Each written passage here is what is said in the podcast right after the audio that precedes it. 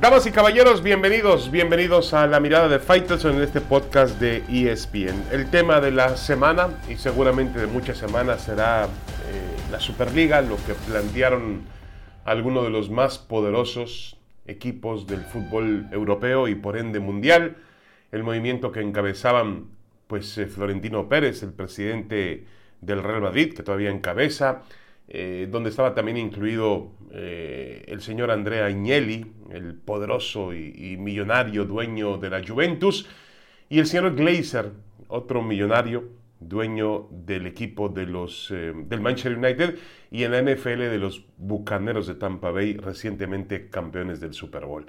Bueno, en 72 horas todo esto se vino abajo y se vino abajo por una simple razón. No hay que buscarle más los fundamentos, las, la, la, intención no es mala de la Superliga. Es evidente que el fútbol, el fútbol internacional requiere de cambios, es evidente que requiere una mejor repartición de las ganancias, un calendario diferente, no abusar tanto del futbolista, hay demasiados torneos, se necesita una transformación, un cambio. Pero la manera no era la que pretendían estos em, equipos que se levantaron en armas, entre comillas, y pidieron la Superliga. No era la forma de excluir, de discriminar y decir, yo, vamos a competir solamente entre nosotros, vamos a ser nuestra propia liga y los demás tendrán que hacerse un lado y vamos a dejar apenas cinco lugares para que esos equipos luchen por llegar a la Superliga. No era esa la manera, no era la forma. Equivocaron los caminos. Y en eso, de eso tendrán que estar conscientes, pues, los gestores de, esta, de este movimiento, por ahora infructuoso como lo es la, Superliga. Eh, yo espero que el legado, que al final lo tiene que tener, bueno o malo, pero habrá un legado, será eh, de demostrar que sí son necesarios los cambios, pero que el fútbol no puede atentar contra su propia esencia. ¿Cuál es la esencia del fútbol? Competir en la cancha, perder, ganar ahí, no fuera de ella. Esa es la esencia del fútbol. La esencia del fútbol sigue siendo un tema de ilusión, de sueño, un tema aspiracional. Un club de fútbol por más modesto y pequeño, pobre que sea, tiene que tener la ilusión de que cuando va a la cancha de juego puede, de alguna manera, compitiendo, trabajando, esforzándose, como usted quiera. Aunque eso realmente en, la vida dura, en la vida real, no existe. Es, una utopía.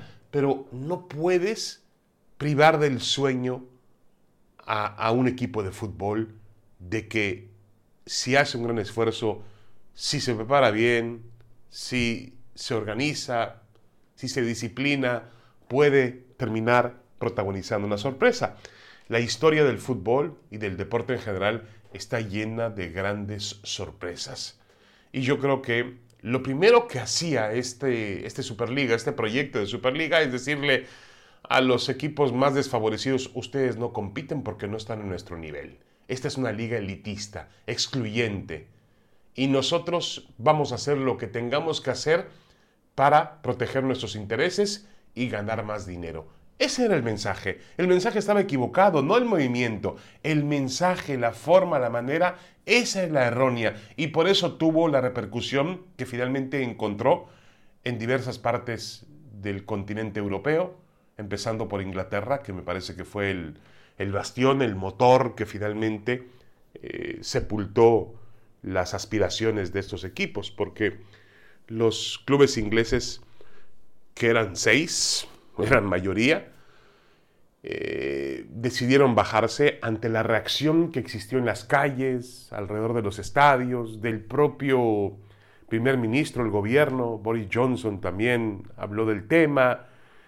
Eh, yo creo que eh, finalmente, el movimiento no fue malo, lo malo fue la manera en la cual gestaron ese movimiento.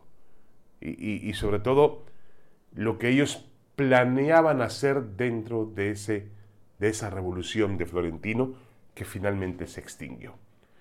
El fútbol, insisto, necesita de cambios urgentes, pero necesita una mentalidad, una forma diferente de hacerlos. Es evidente que aquí no hay ni villanos ni héroes. No considero a Florentino un villano. Me parece un tipo muy inteligente. Lo que ha hecho con el Real Madrid está ahí. Y tampoco voy a considerar a la UEFA o a la FIFA como, como héroes, como paladines de la justicia y defensores de los pobres. No, la FIFA y la UEFA también tienen sus renglones torcidos. ¿eh? Y son los principales culpables de esta situación. Tendrán que reacomodar o hacer una reingeniería del fútbol que lo necesita. Una pequeña pausa y regresamos. Tenemos más en esta mirada de Faitelson en ESPN.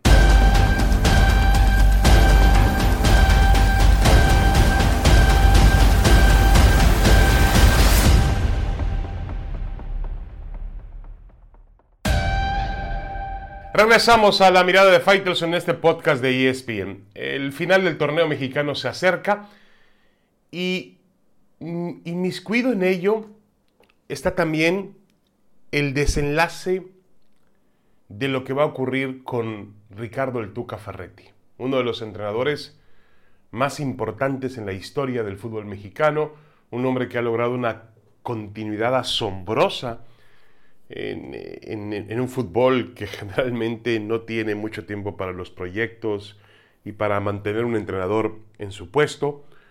Bueno, Ferretti, la verdad es que ha sumado casi una década dirigiendo a Tigres en diferentes épocas y lo ha hecho en un nivel supremo, maravilloso.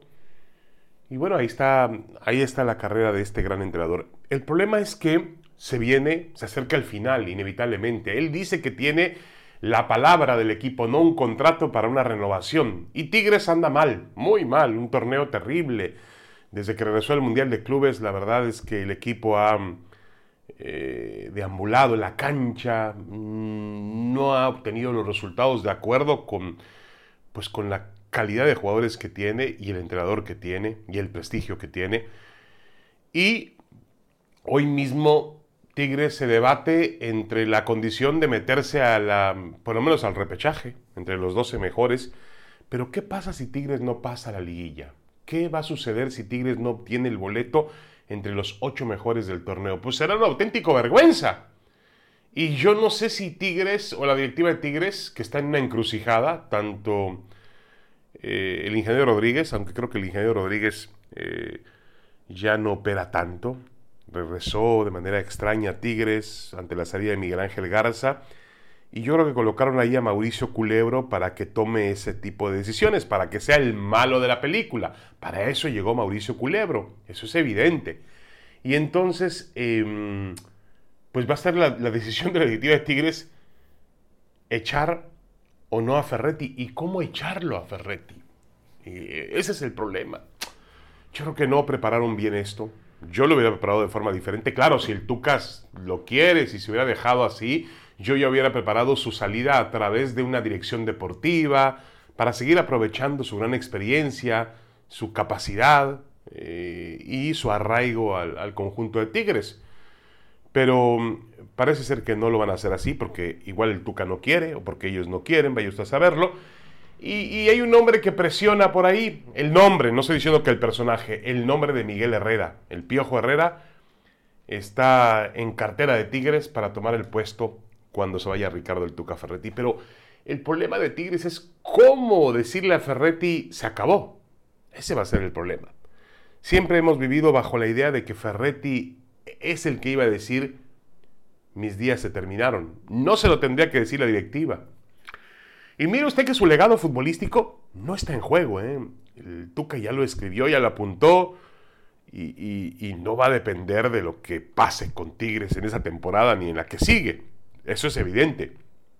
Pero sí la forma en la cual termine con el equipo de los Tigres. Porque un entrenador de ese calibre, pues se supone que no, no, no lo despiden, sino que hay maneras de terminar una relación. Y claro, Ferretti lamentablemente ese tipo de personajes no saben preparar su carrera, porque lo han hecho de manera genial, pero no saben preparar el final. Y el final, pues tanto en la vida como en el fútbol, siempre existe. Nada es eterno, tampoco Ricardo el Tuca Ferretti. Eh, el problema es cómo preparar ese final. Yo insisto y lo voy a decir clara y, tajantemente, si Tigres no se mete entre los ocho mejores del torneo, Ferretti tiene que irse. Punto. No hay renovación que valga. Eh, pero bueno, eso es para mí muy fácil decirlo. Hay que hacerlo. Eh, y está en manos de la directiva de Tigres o de Cemex, que son los que administran y los que ponen la plata para, para el fútbol del equipo. Bueno, ahí está la encrucijada de Ferretti, otro de los, mm, vamos a llamarle, grandes morbos atractivos del final de la temporada. Saber si Tigres primero se mete a liguilla y después, si no lo hace, ¿usted renovaría a Ricardo el Tuca Ferretti? Yo no, con todo y lo que significa el Tuca. Una pausa y regresamos, tenemos más en la mirada de Faitelson.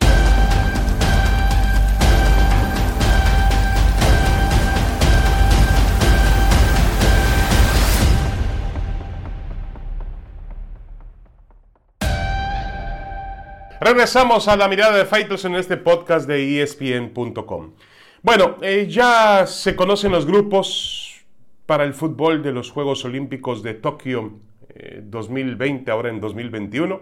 Ya quedan pocos días, estamos prácticamente entrando ya a una cuenta regresiva de estos, vamos a llamarle, muy complejos Juegos Olímpicos, donde pues ya se definió que no habrá visitantes extranjeros y todavía está en dilema para las autoridades de Tokio el eh, confirmar si habrá o no también eh, público local en los escenarios. Pero bueno, todo va a depender de lo que arrojen las últimas cifras en temas de, de COVID-19. Bueno, México quedó en el grupo A, con Japón, el anfitrión gran favorito a ganar medalla, ¿sí? a meterse al podio. Japón tiene un buen nivel futbolístico y está en casa, obviamente. Sudáfrica, y la selección de Francia, una potencia mundial reconocida últimamente por su generación de, futbolistas, por la manera en la cual produce buenos jugadores de fútbol en esa fábrica que tiene en Clairefontaine, a las afueras de, París, donde está eh, la sede, la base de la selección francesa de fútbol. Ahí está el grupo de México, el grupo B con Nueva Zelanda, Corea del Sur, otro equipo que será fuerte, Honduras y Rumania o Rumanía. En el grupo C, Egipto, España, Argentina y Australia. Y en el grupo D, Brasil, Alemania, oh, Costa de Marfil y Arabia Saudita. Bueno, a los Juegos Olímpicos, hay que decirlo, para empezar, no se va a especular. A los Juegos Olímpicos se va a tratar de competir y a dar tu mejor esfuerzo sin pretexto alguno del rival que te toque enfrentar. México va a jugar con eh, Japón, que es favorito, va a jugar con Sudáfrica, nivel parejo, no sabemos realmente el sudafricano a esta edad qué tipo de selección represente, pero México está por encima de Sudáfrica. Y va con Francia, que es una potencia mundial del juego y siempre candidata a poder protagonizar un evento.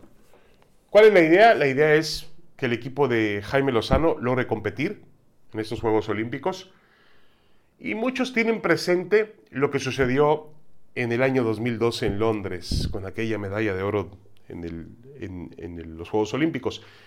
Mucha gente se enoja conmigo porque yo digo, que fue un milagro inesperado aquella medalla. Y sí, para mí fue un milagro inesperado. México, cuando, cuando tú eres una potencia mundial de algún deporte, pues no es un milagro que ganes una medalla de oro en los Juegos Olímpicos. Pero cuando no lo eres, sí es un milagro de la naturaleza futbolística. Y eso no le está quitando méritos a lo que hizo México en Londres. ¿Quién se los va a quitar? Caramba, si le ganó a Brasil en el propio estadio de Wembley. Nadie le está quitando méritos. Pero, a ver si me entienden, México no es una potencia del deporte y mucho menos del fútbol. Y entonces, cuando gana algo, pues sí, es una sorpresa, es un milagro y nada más. ¿Va por otro milagro? Sí. Va a tratar de competir y de lograr la misma sorpresa, si usted no quiere que yo le llame milagro, la misma sorpresa que logró hace ya casi nueve años en los Juegos Olímpicos de Londres. Esa será la meta que tendrá el conjunto mexicano. Por cierto, México va a enviar a estos Juegos Olímpicos algo que no sucedía desde Montreal en 1976 a tres equipos en deportes de conjunto. Además del fútbol, va el softball femenil y va la selección mexicana de béisbol. Así que eh, me parece que va a ser interesante eh, observar esto porque no solo aumenta el número de deportistas que van por un país, también hay una vieja teoría por ahí que dice que el, perdón, el deporte de un país es tan poderoso como lo son sus deportes de conjunto. Bueno, México ha tenido un repunte porque va a mandar representación en tres deportes de conjunto, dos varoniles y uno femenino. Y este equipo también lo van a reforzar bien, fuerte, el equipo mexicano, porque hay que recordar que a diferencia de hace cuatro, cinco años, para ser exactos, en Río de Janeiro, estos Juegos Olímpicos pertenecen a la televisión abierta. Y la televisión abierta en México maneja y controla la selección mexicana. Entonces la selección mexicana pues, adquiere un carácter televisivo y en ese sentido pues, le darán todo el apoyo para que tenga jugadores y refuerzos necesarios. Habla de Guillermo Ochoa como portero de esta selección olímpica mexicana. Sea como sea, México va por otro milagro olímpico. No se enojen, no se ofendan. Esa es la realidad. Muchas gracias, hasta la próxima en la mirada de Faitelson en este podcast. Síganos en todas las plataformas de ESPN. Saludos.